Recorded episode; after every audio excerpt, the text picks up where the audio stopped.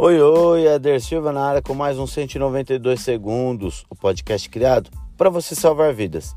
No podcast de hoje, nós vamos discutir a importância do Centro de Informação e Assistência Toxicológica, o CIAT, para assim conseguirmos a minimização dos agravos de saúde provocados por produtos potencialmente perigosos para a saúde humana, tais como medicamentos, saneantes, agrotóxicos, cosméticos e demais agentes químicos presentes hoje no mercado.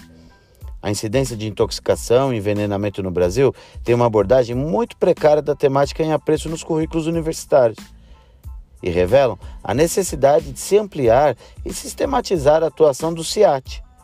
A detenção dessa informação sobre intoxicações a tempo é uma condição primordial para se traçar estratégias eficazes e efetivas de vigilância epidemiológica e sanitária.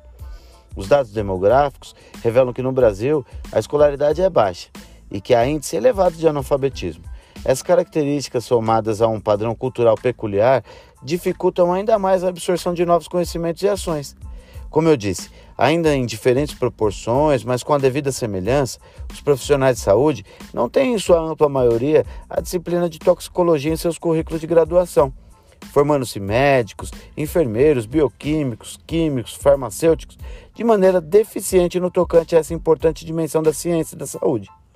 As informações acidentais são tão antigas quanto a história da humanidade e existem substâncias altamente tóxicas que estão presentes na composição de vários produtos, inclusive dos medicamentos.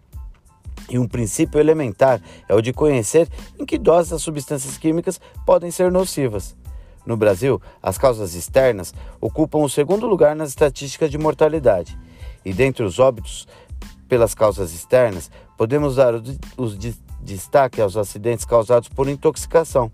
A Organização Mundial de Saúde, OMS, considera as intoxicações como um importante agravo de saúde pública, que deve ser investigado com consequente geração de informação que fomente a capacidade do, do país para lidar com essa questão.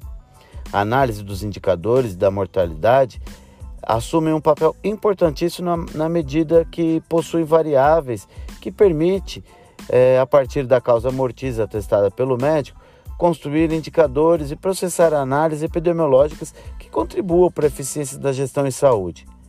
Intoxicações causadas por múltiplos agentes ou pelo uso de agentes tóxicos em tentativas de suicídio, por exemplo, são bastante comuns. Dessa forma, a análise dos óbitos por intoxicação, levando também em conta a gama de substâncias mais prevalentes, se mostra bastante necessária embora complexa e laboriosa. Para finalizar, chamo a atenção para intoxicações acidentais de crianças em idade pré-escolar. Os registros disponíveis mostram que cerca de 10 casos de intoxicação, 9 acontecem em casa, sendo 6 com crianças menores de 6 anos e aproximadamente 4 casos ocorrem no segundo e terceiro ano de vida. Eu fico por aqui, um grande abraço, tchau, tchau.